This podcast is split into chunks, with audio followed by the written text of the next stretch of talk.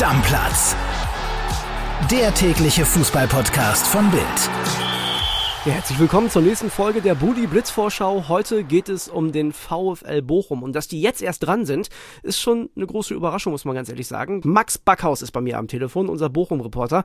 Max, erstmal schön, dass du dabei bist. André, grüß dich. Vielen Dank. Ich würde sagen, wir fangen direkt an mit der Startelf. Wie könnte die aussehen? Da gibt es ja wahrscheinlich noch viele Fragezeichen, ne? Ja, extrem viele Fragezeichen. Bochum will auch noch ein paar Spieler holen. Stand jetzt würde ich sagen, im Kasten steht äh, Manuel Riemann, das ist sicher. Hinten rechts wird Gamboa verteidigen. In der Innenverteidigung wahrscheinlich Masovic und Lambropoulos. Hinten links Staphelidis, weil Danilo Soares aktuell verletzt ist und man nicht so genau weiß, wie lange er das noch sein wird. Auf der 6 Kapitän Lucia. Davor höchstwahrscheinlich die beiden Achter Stöger und Förster. Auf links außen der fixe Holtmann, auf rechts außen der fixe Osei Tutu und im Sturm Philipp Hofmann. Was würdest du sagen, wer sind die drei wichtigsten Spieler für den VfL? Definitiv Toto Lucia, der steuert das Spiel auf der 6. Dann ganz bestimmt auch Manuel Riemann, der von hinten Kommandos gibt, der einfach auch mal auf den Tisch haut, wenn es nicht so klappt, auch in der Kabine. Und ich würde mal sagen, die Waffe in der Offensive, das ist schon der Holtmann, der kann nämlich die Linie lang gehen, der kann in die Mitte ziehen, dribbeln, schießen, flanken. Das ist schon ein guter Mann, der ist auch noch ein bisschen underrated, würde ich sagen. Nun ist es ja beim VfL Bochum so, dass sie schon so ein bisschen als Wundertüte gelten in der kommenden Saison. Was glaubst du, wer hat Überraschungspotenzial? Wer könnte positiv herausstechen? Ich glaube, das ist Osei Tutu,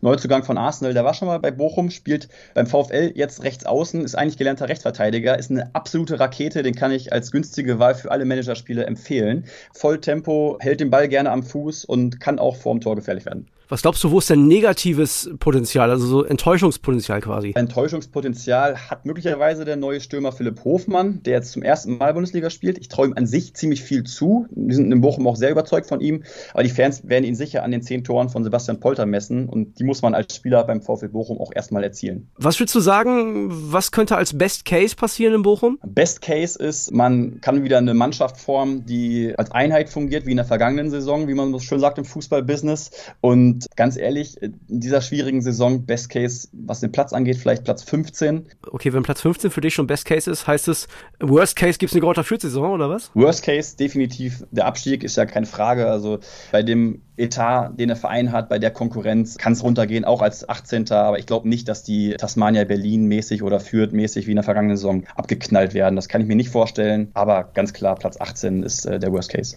Es gibt ja mit Sicherheit auch noch eine Wahrheit, die die Bosse bis jetzt noch nicht hören wollen. Was ist denn das? Jetzt sind wir schon wieder negativ, ja, aber es gibt eine und zwar, es gibt ein Riesenproblem in der Innenverteidigung. Da hat man die besten Spieler abgegeben mit Amel Bella Kotschap und Maxim Leitsch. Hat aktuell nur einen geholt mit Ivan Orditz und der braucht noch Zeit. Da ist man aktuell alles andere als gut aufgestellt. Aber ist auch das Schöne beim VfL Bochum, bei so einem Problem redet so einer wie Thomas Reis gar nicht drum rum, sondern hat jetzt im aktuellen Bildinterview ganz offen gesagt, die Vorbereitung läuft alles andere als optimal. Da redet man nichts schön, da ist man ehrlich und ich glaube, das ist auch die große Stärke letzten Endes. Du willst ja nicht mehr so viele negative Sachen sagen, dann erzähl mir mal, welche Spielerfrau interessant ist bei Instagram. ja gut, alles andere als ein Geheimtipp ist natürlich Laura von Torra, die Frau von Simon Zoller. Aber wen ich empfehlen kann, das ist die Gattin von Bochums gute Laune-Kicker, Chris Gamboa. Die heißt Meli Salazar. Die hat ein bisschen mehr als 40.000 Follower, also eigentlich relativ viel Ui. für Bochum-Verhältnisse.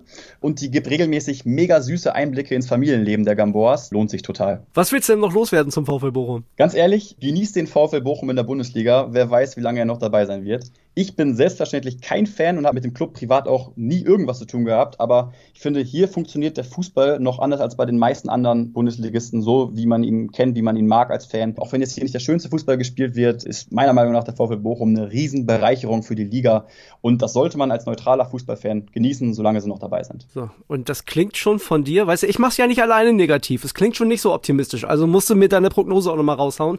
Du scheinst jetzt nicht so mega überzeugt von einem soliden Klassenerhalt zu sein. Ja, das ist aber auch ehrlich gesagt bei Bochum selbst niemand. Die sagen, jeder wird uns auf Platz 18 tippen und das ist realistisch. Die haben den geringsten Etat der Liga. Die Aufsteiger sind Bremen und Schalke. Ja, Fürth und Bielefeld sind weg. Natürlich ist Bochum der krasse Außenseiter. Ich wäre jetzt, weiß nicht, also mega Fußballexperte, wenn ich sagen würde, sie würden nicht absteigen und tun es am Ende auch nicht. Das mute ich mir jetzt ehrlich gesagt nicht zu. Wenn man realistisch ist, dann werden sie wahrscheinlich absteigen, aber im vergangenen Jahr waren sie auch Außenseiter und sind dann fast im Tabellenmittelfeld gelandet. Okay, soweit also die Bully-Blitzvorschau zum VfL VfL Bochum. Morgen geht's dann tatsächlich schon weiter mit dem VfL Wolfsburg. Also, ne, hätte vor der letzten Saison wahrscheinlich auch keiner gedacht, dass direkt bei der Buddy Blitzvorschau nach Bochum die Wolfsburger kommen. Also, mal sehen, was passiert. Tschüss, bis morgen. Stammplatz. Der tägliche Fußballpodcast von Bild.